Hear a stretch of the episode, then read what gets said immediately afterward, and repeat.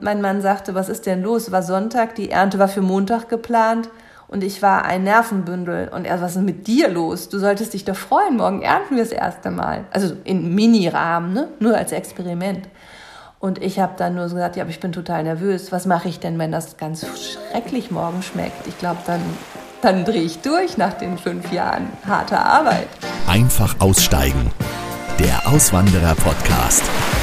Ja, willkommen zurück. Heute hörst du die Geschichte einer Auswanderin in Portugal, die sich mit einer ungewöhnlichen Geschäftsidee selbstständig gemacht hat.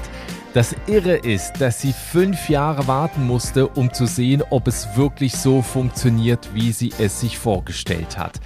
Also für alle, die sich manchmal auch überlegen, im Ausland eine Selbstständigkeit aufzubauen, unbedingt jetzt dranbleiben und weiterhören, da kannst du sehr, sehr viel lernen. Ja, das ist einfach Aussteigen, Deutschlands größter Auswanderer-Podcast und wir feiern übrigens im August das dreijährige Jubiläum. Und meine letzte Frage in den Gesprächen ist ja immer, wenn wir in zwei Jahren nochmal sprechen, wie sieht dann dein Leben aus? Und die Frage ist jetzt an dich. Mit wem soll ich nochmal sprechen, mit dem ich vor zwei Jahren gesprochen habe? Schick mir deine Lieblingsfolge, wo du ein Update haben möchtest, an die E-Mail-Adresse neues at derauswandererpodcast.de. Die E-Mail-Adresse gibt es auch in den Show Notes. Schreib mir da eben, mit wem soll ich nochmal sprechen. Oder wenn du meinen Newsletter abonniert hast, dann konntest du da bereits abstimmen. Ich kann dir sowieso nur empfehlen, wenn du meinen wöchentlichen Newsletter noch nicht abonniert hast, dann hol dir das gute Stück. Da gibt es jede Woche spannende Infos rund ums Auswandern. Den Link dazu findest du auch auf meiner Webseite derauswandererpodcast.com. Mein Podcast. Heute geht es zurück nach Portugal. Ich habe mal geguckt, wie viele Deutsche im Jahr dahin auswandern. Die letzten Zahlen gibt es von 2021 und damals sind etwas mehr als 2000 Deutsche nach Portugal ausgewandert. Vor allen Dingen bei Rentnern ist das Land sehr beliebt. Es liegt nicht nur an der Sonne, sondern teilweise auch aus steuerlichen Gründen. Über Portugal sagen viele, dass es eines der schönsten Länder der Welt ist, vor allem wegen der traumhaften Strände und der Küstenabschnitte an der Algarve. Zum Land zählen aber auch die vor allem bei Touristen sehr beliebten Azoren oder die Insel Madeira. Das Klima ist oft sehr feucht und es kann auch richtig kühl werden. Dazu auch gleich mehr im Gespräch. Portugal hat übrigens, habe ich nochmal geguckt, nur 10 Millionen Einwohner im Vergleich dazu 17 Millionen Touristen bereisen pro Jahr Portugal. Mein Podcast heute ist Nina Grundkowski. Sie hat ursprünglich als Journalistin beim Radio gearbeitet, bis sie sich 2007 nach mehreren Besuchen in Portugal dazu entschieden hat, dorthin auszuwandern. Und das, obwohl es sie eher eigentlich nach Südamerika gezogen hat. Warum sie sich am Ende für Portugal entschieden hat und wie aus der ehemaligen Radiojournalistin eine Teeproduzentin geworden ist, darüber sprechen wir jetzt. Herzlich willkommen im Podcast. Hallo Nina. Hallo Nikolas. Nina, wenn du bei dir aus dem Fenster schaust, was siehst du da aktuell? Ähm, Wolken, Sonnenschein im Wechsel und viel Grün. Wo lebst du da genau? Also bist du bist wahrscheinlich so mitten in der, im, auf dem Land, in der Landwirtschaft oder wie muss man sich das da vorstellen? Also eher zweiseitig. Ich lebe am Stadtrand von Porto, allerdings mit einem grünen Garten drumherum, also schon auch eher ländlich, aber es gehört noch zu Porto. Und ähm, mein Teeprojekt hat mich dann mehr auf die ländliche Seite verschlagen. Das ist so 30 Minuten nördlich von Porto, eine kleine Farm in einem sehr, sehr landwirtschaftlichen Gebiet acht Kilometer vom Meer entfernt und eben auch mitten im grünen Minho-Gebiet. Ähm, also sehr, sehr äh, feucht, Regen und Sonne im Wechsel und aber dafür eben wunderschön grün.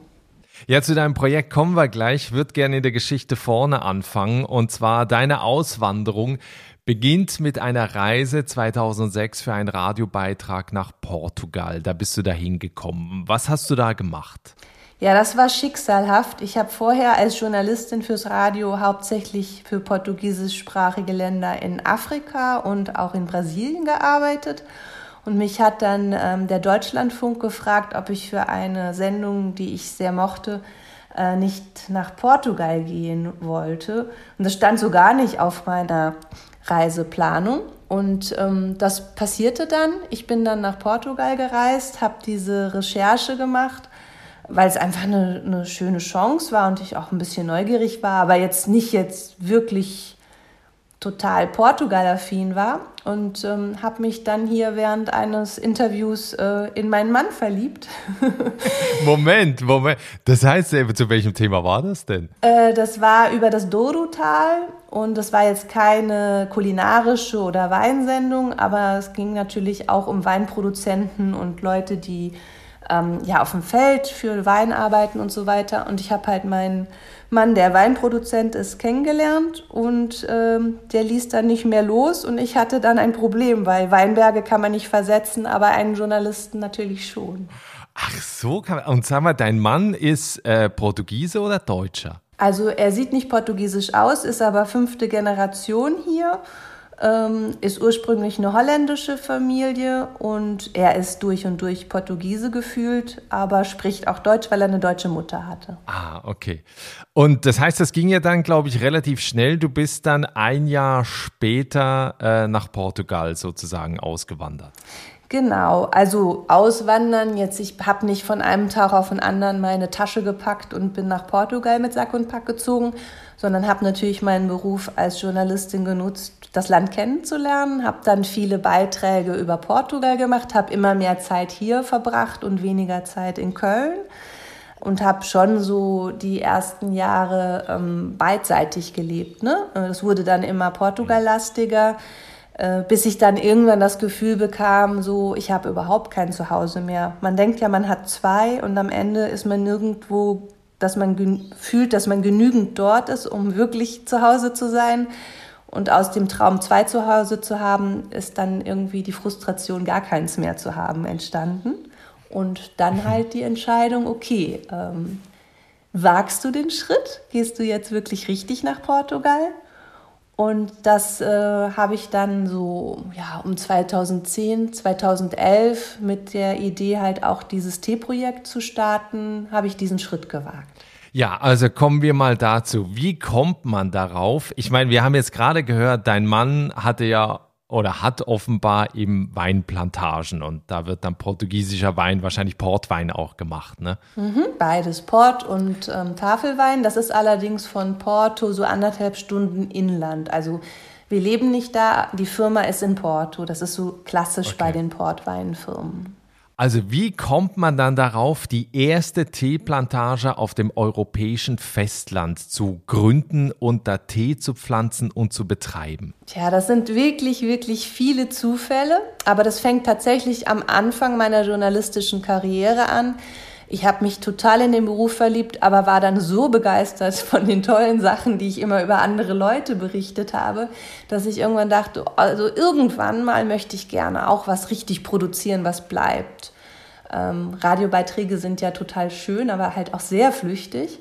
Und ich hatte schon relativ am Anfang das Gefühl, dass ich das nicht bis ans Ende meines Lebens machen würde, sondern irgendwann selber was selber richtig produzieren würde. Von Hand. Genau, von Hand. Und auch was, was man vielleicht sensuell irgendwie erfahren kann, das nicht ganz so flüchtig ist. Und also kein Drogenanbau. Nein, genau. Und als ich dann immer mehr mit dem Gedanken spielte, also wirklich in Portugal zu leben und auch müde war vom Hin- und Herreisen für den Journalismus zwischen Portugal, Deutschland und anderen Ländern, über die ich berichtet habe, äh, habe ich gedacht, ja, was könnte ich denn produzieren? Und dann war natürlich Wein schon mal weg, weil das ist ja ein bisschen, wäre ein bisschen komisch gewesen, äh, dasselbe zu machen. Ich wollte wirklich was Eigenes auf die Beine stellen und habe dann während eines Radiobeitrags über eine Teeplantage im Süden von der Schweiz, also am Tessin. Das ist eine sehr, sehr kleine, ähm, ja, ich sag mal, edukative Plantage. Der damalige Leiter hatte ein Buch über Grüntee geschrieben und ich habe den interviewt und der sagte mir, es gibt nur eine Teepflanze, die Camellia sinensis. Und da hätte ich beinahe schon das Interview zerstört, habe mich aber gerade noch so am Mikrofon festgehalten und abgewartet, bis er fertig gesprochen hatte. Und am Ende des Interviews habe ich ihn dann gefragt, ob das denn wirklich ähm, mit diesen schönen äh, Kamelien, die im Winter so toll blühen hier in Portugal, ob das damit zusammenhängt. Und er so, ja, ja, das ist eine Kamelie, die Camellia sinensis, aus der großen Familie der Blütenkamelien im Winter. Und Porto und auch der Küstenstreifen, vor allem nordwärts von Porto, ähm, nördlich von Porto, ist eben bekannt für seinen Kamelienreichtum. Und die Portugiesen waren auch die ersten, die Kamelien nach Europa brachten. Und seit ich in Porto ähm, lebe, bin ich im Winter immer nur total glücklich, weil die Winter hier sind sehr grau und auch sehr nass und ganz schön düster. Und dann gibt es aber diese wunderschönen Blumen überall. Und das ist, wenn man aus Deutschland kommt, natürlich schon echt ein Highlight. Und ja, dann hatte ich meine Teepflanze, meine erste in der Hand, denn ähm, der Peter Obleger, den ich interviewte, reichte mir dann ein und sagte, versuch's doch. Und ich bin ein großer Tee-Fan seit Kindheit. Also das Interview war jetzt kein Zufall, sondern eine echte Leidenschaft. Und dann bin ich nach Hause gefahren und dachte, das wäre ja cool. Also das heißt, diese Teepflanze ist sehr ähnlich zu der Pflanze, die da sowieso schon wächst, ist aber jetzt nicht identisch. Das heißt, du konntest quasi nicht das nehmen, was da schon wächst, sondern du musstest quasi eigene Setzlinge dann pflanzen. Genau, ich musste also Teepflanzen suchen in Portugal. Jetzt gibt es hier ganz viele Kamelien. Äh, Sammler, das ist, äh, die dann Tausende von verschiedenen Blütenkamelien haben. Und ich habe dann mit einem Spezialisten, äh, der auch mir dann geholfen hat, äh, weitere Pflanzen zu züchten, haben wir in diesen Sammlungen verschiedene Teepflanzen gefunden hier in Portugal und haben von denen Stecklinge und Samen gezogen für unsere ersten Pflanzen, ja. Also wie lange hat, also mal, mal, mal abgesehen davon, ich habe nur einmal recherchiert, ich glaube, es dauert ja fünf Jahre, bis du da ernten kannst. Genau, also das ist schon echt so ein richtiges Langzeitprojekt. Erstmal mussten wir ja die Pflanzen züchten. Dann haben wir uns glücklicherweise an ein Grundstück, diese kleine Farm hier nördlich von Porto erinnert, wo die ähm, Eltern meines Mannes gelebt hatten, die aber dann im Alter in die Stadt zogen und das Grundstück lag brach. Und dann haben wir angefangen, auch dort, äh, es sind insgesamt zwei Hektar, aber ein Hektar war mit Wein bepflanzt, der aber schon sehr äh, verwuchert und auch sehr alt war. Mhm dieses Land zu säubern, ähm, nach wirklich ja biodynamischen Prinzipien, jetzt nicht die Erde da aufreißen und kaputt machen, sondern das wirklich versuchen, ähm, so weit wie möglich mit der Hand zu säubern, dass man eben einen gesunden Erdboden behält, also ähm, die ganzen Mikroorganismen behält. Wir haben die Teepflanzen mit dem Züchter, also mit dem Kamelienspezialisten gezüchtet und wir haben innerhalb von äh, fünf Jahren haben wir einen Hektar mit 12.000 Pflanzen bepflanzt. Das war erstmal wow. meine absolute, äh, mein absoluter Fokus, das überhaupt hinzukriegen und auch zu sehen, ob die jetzt wirklich hier klimatisch äh, funktionieren. Wir hatten auch ein bisschen Beratung von unseren japanischen Partnern. Genau, weil man muss ja, entschuldige, weil man muss ja da entscheiden, weil es ist ja nicht wie bei einer Tomate, wo ich einfach mal gucken kann, in einem Topf wächst da dann was, irgendwie in einem halben Jahr oder in einem Jahr dann, sondern du musst dir dann schon überlegen, wenn du jetzt so eine Pflanze eben züchtest und dann musst du ja gleich das groß anlegen, wenn das so lange dauert, ne? Genau, also wir hatten zwei Jahre bei uns zu Hause im Garten mit 200 Pflanzen ähm, äh, in unserem eigenen Garten und die haben mir dann ziemlich schnell im Frühjahr immer gesagt, hello, das funktioniert, das funktioniert, wir sind hier glücklich. Also die haben sich super entwickelt und unsere japanischen Partner, die wir gleich am Anfang ähm, auch ähm, äh, kontaktiert haben und die das, die dann herkamen und die total begeistert waren von dieser äh, ja, verrückten Idee, die haben auch das Wachstum begleitet und gesagt, das ist sehr ähnlich mit der Entwicklung in Japan von Teepflanzen. Und so haben wir dann den Schritt gemacht aufs eigentliche Grundstück, diese 12.000 Pflanzen auf 5 Hektar. Und ja, dann braucht man fünf Jahre, bis man eben die erste Ernte machen kann mit den erst gepflanzten Pflanzen, die dann eben das Alter von fünf Jahren haben. Und das war sehr aufregend, denn nach dieser wahnsinnigen Zeit des Fokuses auf das Pflanzen ähm, dann zu wissen, dass es funktioniert, die Pflanzen sind glücklich, aber dann kam natürlich die nächste Etappe. Schmeckt das auch?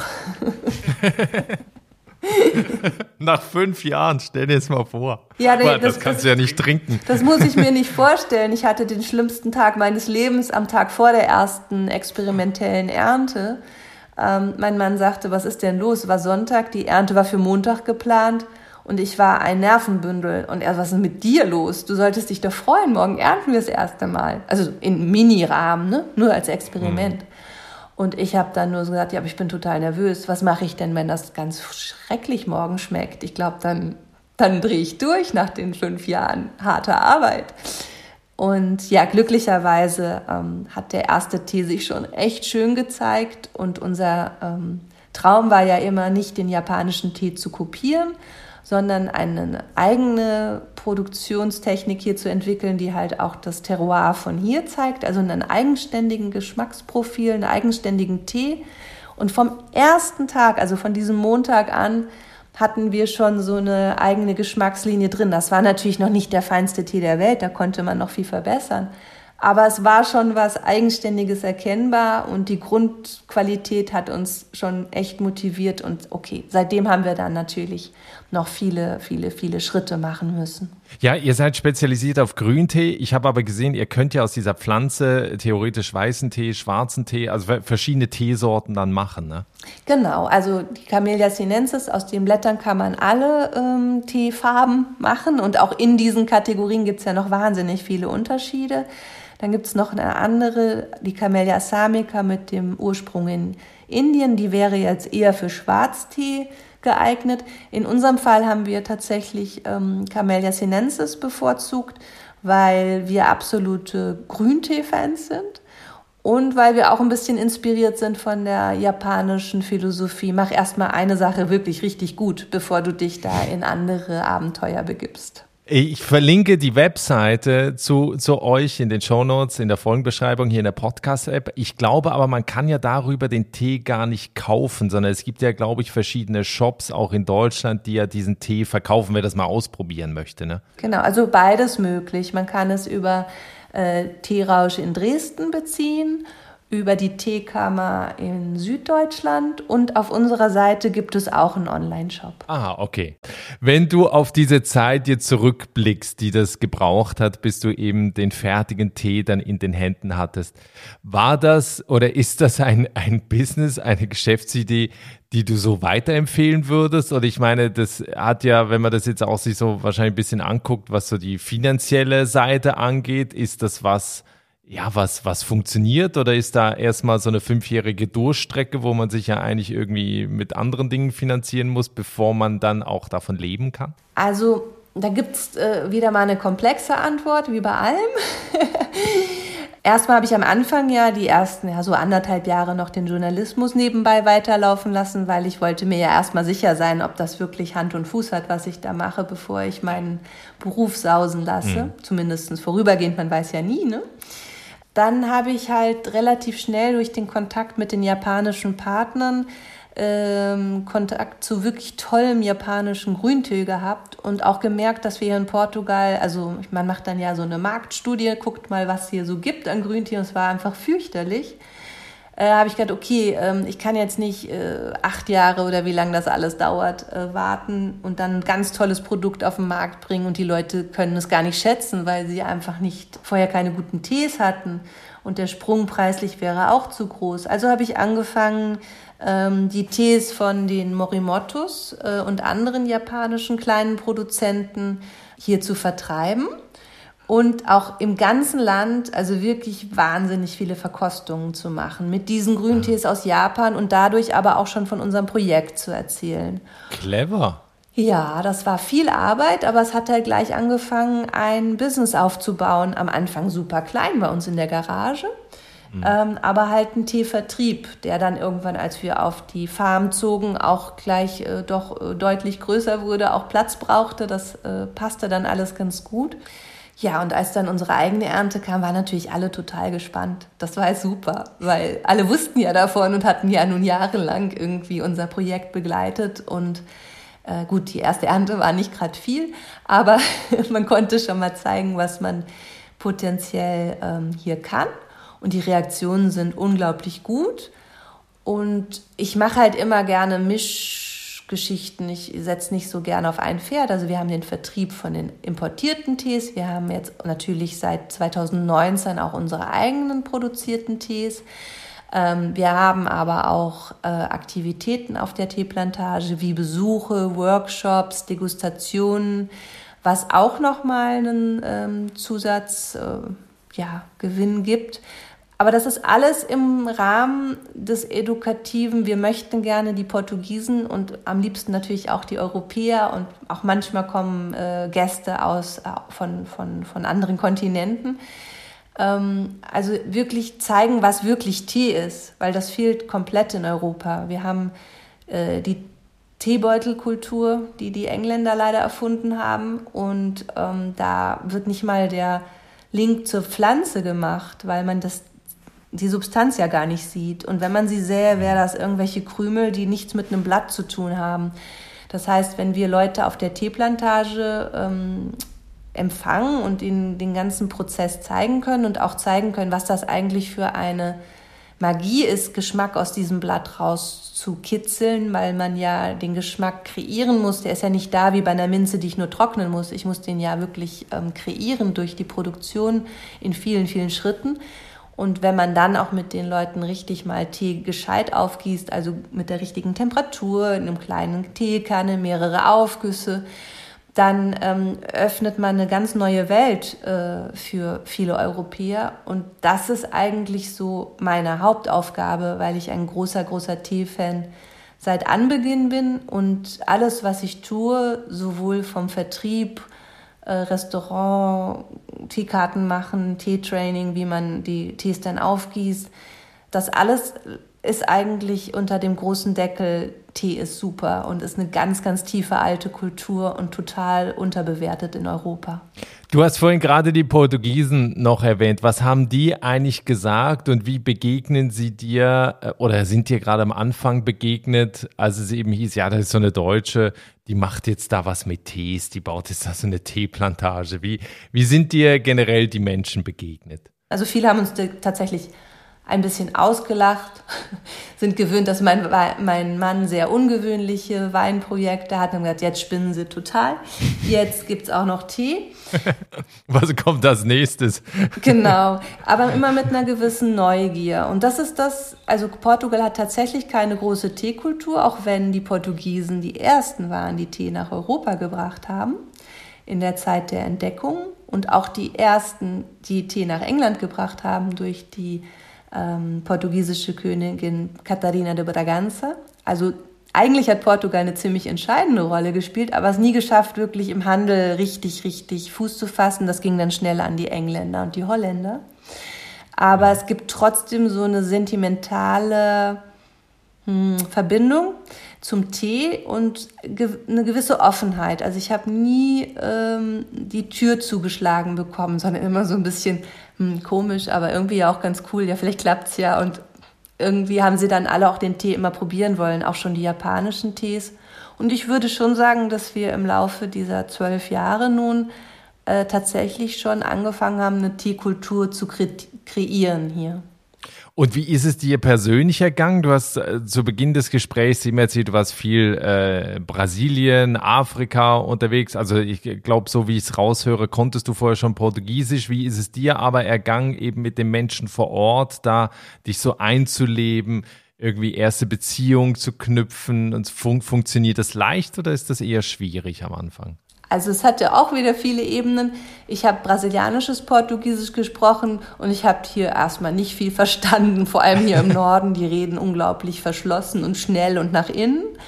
Mich hat aber immer jeder verstanden äh, und ich nix. Das war ein bisschen merkwürdig, das dauerte eine Weile. Aber ich habe ein ganz interessantes Zeitfenster für meine Zuwanderung hier ähm, erwischt, weil ich war ja damals so Anfang 30 das war so die Zeit der Krise. Das heißt, die Menschen, äh, viele Menschen aus meiner Generation sind in der Zeit ja hier abgewandert. Und ich hatte es sehr, sehr, sehr leicht, Freunde zu finden, weil denen ihre Freunde wanderten ja ab und da waren viele Löcher entstanden und ich bin da sozusagen reingehüpft und kam an und alle haben sich eh gewundert, wie man in dieser Zeit ähm, überhaupt nach Portugal gehen wollte, wo doch alle äh, gerne nach Deutschland gegangen wären und in andere Länder. Ähm, und das war sehr interessant, weil ähm, es war überhaupt keine Tendenz, dass jemand mich als Ausländerin behandelt hat, mit mir Englisch gesprochen hätte oder so, sondern ähm, es war eine sehr verschlossene Zeit fast in Portugal, aber halt eine, wo es ein bisschen strange war, dass so viele gingen und wenn dann jemand kam, war es eigentlich ähm, für alle schön und das hat mir sehr geholfen, ähm, ziemlich schnell ganz, ganz tolle und tiefe Freundschaften zu schließen. Was würdest du sagen, was ist so typisch für die Portugiesen von der Mentalität her? Also worauf muss man sich da quasi einstellen, wenn man eben nach, nach Portugal zieht? Also eine große Grundfreundlichkeit und Offenheit und Improvisationstalent ohne Ende. Also hier würde nie jemand sagen, wenn du jetzt kurz vorm Abendessen irgendwo auftauchst, ja, ja, tschüss, dann wir haben nicht, wir haben jetzt für sechs Leute geplant. Nee, da kannst du immer noch zwei, drei dazu packen und das ist total normal, dass man äh, mit offenen Armen aufgenommen wird und alle wirklich super gut im Improvisieren sind. Äh, sehr, sehr schön. Aber ähm, man muss wissen, wo man ein Nein rein interpretieren könnte, denn ähm, das wird nicht so. Also ein bisschen, ich habe ja viel mit Japan zu tun, es ist fast ein bisschen japanisch. Hier wird nicht Nein gesagt, sondern ja, machen wir dann ja morgen oder so weiter. Und auch so ähm, konkrete Planungen zeitlicher Art, es äh, hat einen eigenen Rhythmus. Was, was, würdest du denn sagen, was ist das so allgemein für ein Lebensgefühl in, in Portugal oder jetzt auch in der Region, wo du lebst? Weil in Portugal hat ja diese ganz lange Meeresküste. Äh, ne, man hat natürlich immer irgendwie äh, gefühlt warme Temperaturen oder Ne, außer du sagst jetzt eben, die Winter sind ganz schrecklich.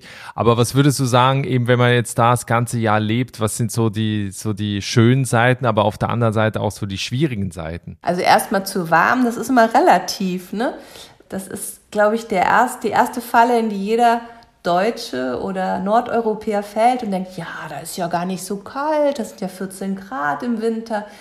Ähm, ja, aber es ist dann auch feucht und die Häuser sind nicht unbedingt warm. Also das ist dann vielleicht das Gegenteil von Deutschland, wo man draußen kalte Temperaturen hat, aber halt gut geheizte Wohnungen. Äh, hier geht man dann manchmal nach draußen, um sich aufzuwärmen. Ach so, in Irland auch. Ja, genau. Und in Spanien ist das auch so. Also das ist so der, da muss man ein bisschen äh, relativieren. Wir haben hier nie Temperaturen unter Null, wo wir wohnen. Das ist auch gut für den Tee. Aber man kann hier im Dezember, Januar, Februar bei Dauerregen und irgendwie so 10 oder 8 Grad ganz schön frieren. Das ist, ähm, Ach, ja. echt? Das hätte ich jetzt nicht gedacht. Also, weil das ist ja ungefähr so wie bei uns. Also, weil hier geht auch das Thermometer nie eigentlich unter Null. Du hast immer so 5, 6, 7 Grad im, im Winter. Aber es ist halt eben, weil die Häuser so Steinhäuser auch sind und jetzt nicht so isoliert wie in Deutschland, bist du halt ständig am Heizen. Oder heizt der Portugiese, heizt der auch nicht, wie der Ire, weil der Ire heizt auch nicht. Ja, der Portugiese hat keine Heizung. Ach, der hat gar keine. Also das ist dann oft so, ein, so eine Tigerentenheizung oder äh, ein Kamin. Oder also es, das Zentralheizung ist eher was, was jetzt gerade so mehr anfängt bei den Neubauten zu kommen. Aber es ist nicht Standard. Das Thema Genuss gehört ja auch noch zum Lebensgefühl. Was spielt Genuss für eine Rolle im Alltag der Menschen in Portugal? Ja, ich glaube, da sind die Portugiesen ganz gut, vor allem was das Essen angeht. Also der Portugiese isst gerne, äh, gerne, lang, ausführlich und wenn das Mittagessen aufhört, redet man meistens schon übers Abendessen. Das ist äh, insgesamt wirklich, wirklich äh, schön zu sehen, dass es noch eine sehr authentische Küche gibt, die zwar sehr einfach, aber auf sehr guten Zutaten basierend ist, die ähm, sehr ehrlich ist und auch sehr abwechslungsreich in den verschiedenen Regionen. Das ist wirklich was, da ist auch ein richtiger Stolz dahinter. Ne? Das ist für den Portugiesen total wichtig, sehr zu unterscheiden, was man sonst so aus sehr touristischen Regionen kennt. Jetzt fängt der Tourismus an, natürlich ja auch ein bisschen zu wachsen und in den Städten, in den Innenstädten kann das schon mal sein, dass es nicht mehr ganz so authentisch ist. Aber es ist immer noch relativ einfach äh, authentisch hier zu essen und auch zu sehr, sehr wenig Geld im Vergleich. Aber man darf auch nicht vergessen, dass in Portugal die Löhne sehr, sehr gering sind. Also wenn jetzt jemand aus Deutschland kommt und denkt, ah, das ist ja hier alles total billig, äh, das ist halt relativ, weil der Mindestlohn ist hier bei 760 Euro und viele Leute leben, müssen davon leben. Aber wenn du in den Supermarkt gehst, sind die Preise nicht anders als in Deutschland. Ja, nimm, nimm uns doch da mal noch so ein bisschen mit, eben zu den, zu den Kosten, auch wenn ich jetzt da wahrscheinlich Miete eher, eher günstig, ähm, aber eben Lebensmittel dann selbe wie in Deutschland. Oder was würdest du sagen, eben, was, was brauche ich eigentlich zum Leben? Wenn ich jetzt irgendwie ein Paar oder eine Familie mit zwei Kindern so im Monat. Im Moment wird's äh, eigentlich ziemlich eng. Also deswegen steigen die Mindestlöhne auch von Jahr zu Jahr, was ja schon mal ganz gut ist. Aber man muss wirklich schauen, also in den, in den Städten, in den Zentren, die Preise, die Mietpreise, erstmal gibt es kaum was zu mieten, weil halt hier auch wirklich immer noch viel Eigentum ist. Die Preise steigen extrem hoch, weil halt viele Ausländer investieren und dann auch richtig bereit sind, Geld zu zahlen. Das heißt, ich sehe schon auch in meinem Freundeskreis, dass viele Leute aus den Innenstädten verdrängt werden und sich woanders äh, irgendwie was suchen müssen, was auch nicht so leicht ist im Großraum Porto. Also hier ist es äh, extrem teuer, sowohl kaufen als auch mieten. Und äh, Benzinpreise sind, ich glaube, höher als in Deutschland und die Supermarktpreise sind so in derselben Kategorie. Und das ist schon etwas, ähm, wo du merkst, hier ist einfach, es ist ziemlich an der Grenze so, dass das klappen kann. Ja, wo, wo siehst du denn Möglichkeiten eben für Leute, die nach Portugal auswandern möchten? Also, ne, wir, du hast gerade erwähnt, eben Jobs mit Mindestlohn und so eher schwierig. Wahrscheinlich jetzt auch nicht gerade, wenn man sowieso nicht fließend Portugiesisch spricht, wahrscheinlich leicht zu, zu bekommen. Äh, dann wäre ja da eigentlich nur die Selbstständigkeit oder dann Remote Work. Wie erlebst du das so von Leuten, die du da kennst? Ja, also ich habe nicht so viel mit Ausländern zu tun, weil ich habe einen großen portugiesischen Freundeskreis. Die Ausländer, die ich kenne, sind entweder schon sehr, sehr lange hier, also so im Studium hängen geblieben oder sowas, haben ihr Leben dann über mehrere Jahrzehnte hier einfach aufgebaut, weil man halt einfach hier ja, gelebt hat. Dann kenne ich ein paar Kreative, die für internationale Firmen arbeiten im Designbereich. Ähm, dann ist es ja auch egal, wo man lebt. Und der Designbereich ist ja hier in Portugal sehr inspirierend. Also wir haben eine sehr, sehr, sehr lebendige Designlandschaft.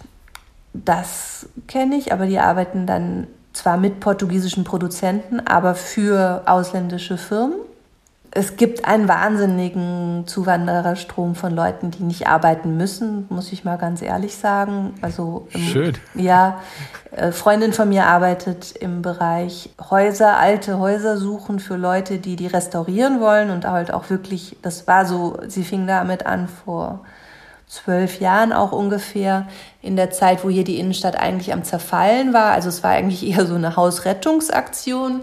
Und inzwischen kommen einfach viele Leute mit richtig viel Geld, die hier investieren wollen, einfach weil sie noch ein Haus auch in Portugal haben wollen. Das ist, ähm, ich sehe das ein bisschen kritisch, weil das eben schwierig ist dann für die Leute, die hier leben und arbeiten und von dem, was sie hier arbeiten, leben müssen. Das ist, ein, ist eine interessante Phase. Ich kann jetzt nicht, ich bin nicht negativistisch, weil ähm, ich denke, auch hier gibt es viele, viele Sachen, die am Entstehen sind, die Arbeitsplätze schaffen und äh, wo es auch richtig bergauf gehen kann. Also gerade der Tourismussektor, äh, Restaurants, wie gesagt, Design, also ist eine tolle, tolle, tolle Landschaft hier in verschiedensten von von äh, Besteck über Porzellan, ähm, Keramik, ähm, Stoffe, also da gibt es schon wirklich viel, aber ich sag mal, es gibt nicht so ein Rezept, ne?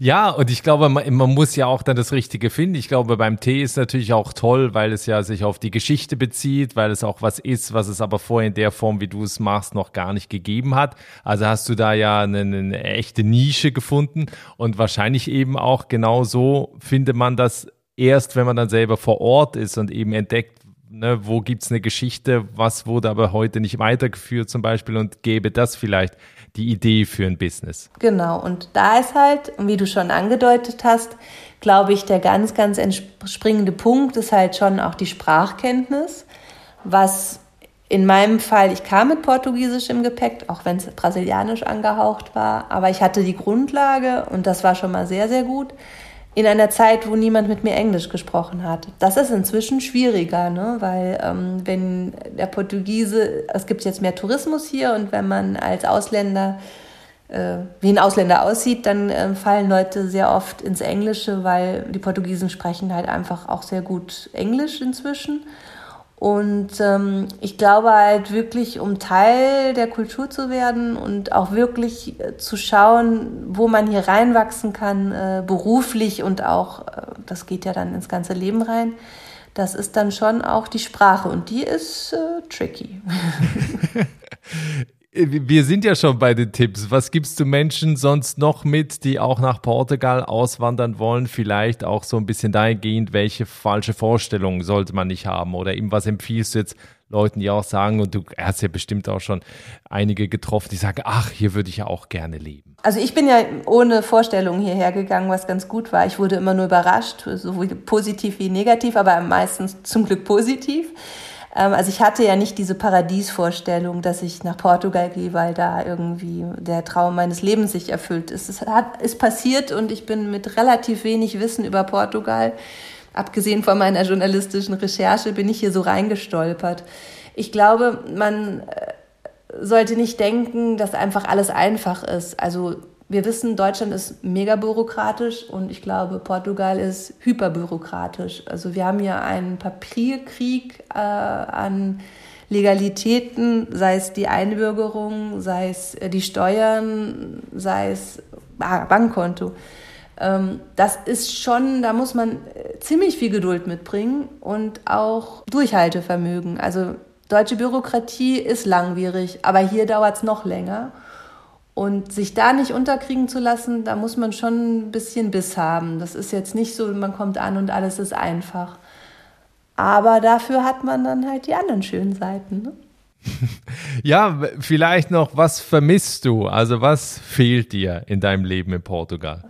Eine Sache äh, fühle ich schon manchmal und äh, bei Covid vielleicht noch stärker, aber auch generell, wir leben hier echt am Rande von Europa als hier die Grenzen zugingen, das war schon komisch, dann nur noch das Meer zu haben. Ähm, zu denken, okay, jetzt äh, gibt es nichts mehr um uns rum. Sind wir wirklich eine Insel ähm, und wir sind halt schon ein bisschen ab vom Schuss. Also man kriegt hier weniger mit vom Weltgeschehen, aber man kriegt auch weniger mit, so man ist nicht so am Puls der Zeit, der Geschehnisse, der Diskussionen sozialer, gesellschaftlicher, kultureller Art, wie das in Deutschland der Fall ist. Deswegen höre ich morgens immer Radio auf dem Weg Aber zur das Arbeit. vermisst du, ja? Das vermisse ich. Echt? Weil ich mich manchmal ein bisschen ab vom Schuss fühle im Sinne von Informationsfluss. Manchmal ist es gut, da nicht so drin in diesem Schall zu sein, aber manchmal hat man auch das Gefühl, dass man hier manche Sachen einfach wirklich nicht mitkriegt. Okay, weil eigentlich gehen doch die Leute eher, um das ja nicht mehr zu haben. Ja, aber du, ähm, ich glaube, das hat was mit der geografischen Lage zu tun. Ähm, wir sind es gewöhnt, in Deutschland im Zentrum von Europa zu sein. Und du hast Kontakt in alle Richtungen und wir sind immer im Zentrum. Und das, Deutschland ist immer im, irgendwie im Mittelpunkt und alle Informationen und auch Kulturen und äh, auch, auch kultureller Austausch findet schon sehr, sehr stark statt. Und wenn du am äh, auf einmal geografisch ähm, am Rande von Europa lebst, ist das ganz anders. Also es ist wirklich ähm, abgeschlossener und das ist jetzt nicht unbedingt der Nachrichtenfluss, dass ich irgendwie jede Nachricht in, in, in Lichtgeschwindigkeit haben muss. Also da bin ich äh, sehr froh, dass wir das hier nicht so beschallt sind. Aber du hast schon ein gewisses Gefühl von Distanz zum Zentrum. Interessanter Punkt. Also ich weiß, dass äh, ich in Gesprächen mit Leuten, die nach Neuseeland oder nach Australien ausgewandert äh, sind, genau solche Dinge auch höre. Aber jetzt innerhalb Europas, aber ja. Ist ein Gefühl, ne? Interessant. Ähm, ja. Wenn wir zum Ende hin ein bisschen in die Zukunft schauen, wir sprechen in zwei Jahren nochmal. Wie sieht dann dein Leben aus? Was hast du noch angebaut außer Tee? und Wein? Also wir sind gerade dabei, ein ähm, Kombucha-Projekt zu starten. Das ist ein ähm, in der Flasche fermentierter Tee ohne Alkohol, der aber in einer ähm, Weinflasche auf den Markt kommt und der Sparkling ist, ohne Alkohol. Oh. Und das ist so gerade, ähm, naja, das neue Baby, denn ähm, wir haben, arbeiten unglaublich viel mit Restaurants Und wir merken einfach, dass die Menschen gerne größere Wahl hätten äh, zwischen alkoholischen und auch anderen Getränken. Das muss nicht ausschließlich sein, das kann ja auch äh, hintereinander verschiedene Sachen sein. Und da sind wir mit dem Tee schon relativ viel weitergekommen. Aber äh, dieser Kombucha, dieser in der Flasche gegärte Tee, der sparkelt und ohne Alkohol ist, das ist für uns so ein bisschen die Zukunft, weil ähm, das Tee auch noch mal viel mehr Menschen auf eine, ich glaube, einfachere Art zugänglich machen kann und wieder die Tür öffnen kann zur Teekultur. Ja, das hört sich spannend an. Also wer deinen Weg weiter mitverfolgen will, es gibt einen Instagram-Kanal, einen privaten von dir und einen eben von deiner Teefirma. Das verlinke ich beides in den Show Notes, in der Folgenbeschreibung hier in der Podcast-App. Wer das nicht findet, kann auch gerne auf meine Webseite gehen, der Auswandererpodcast.com. Da gibt es zu jeder Folge dann jeweils einen eigenen Artikel dazu, wo auch nochmal die Links mit eingefügt sind. Also das unbedingt mal ausprobieren. Ich werde mir auf jeden Fall äh, Tee bestellen, weil also rein geschmacklich will ich das einfach mal probieren und freue mich sehr drauf. Ich wünsche dir und deinem Mann und deinem ganzen Team da in Portugal alles Gute und äh, ja, vielen Dank, dass du hier zu Gast warst. Ja, danke und komm mal vorbei auf der Teeplantage. Ja, sehr gerne. Gut, bis dann. ja, das war die Geschichte von Nina Grundkowski, die 2007 als Radiojournalistin nach Portugal ausgewandert ist und heute erfolgreiche Teeproduzentin ist. Ein paar tolle Fotos von ihrer Teeplantage und natürlich aus ihrem Leben in Portugal findest du auf dem Instagram-Kanal von Einfach Aussteigen. Schau da unbedingt vorbei und wenn du sowieso Portugal-Fan bist, dann empfehle ich dir, hör jetzt im Archiv unbedingt noch die Azoren-Folge mit Brigitte und die Madeira-Folge mit Helen. Viel Spaß damit. Wir hören uns auf jeden Fall in der nächsten Woche mit einer neuen Episode. Bis dahin, alles Gute, ciao.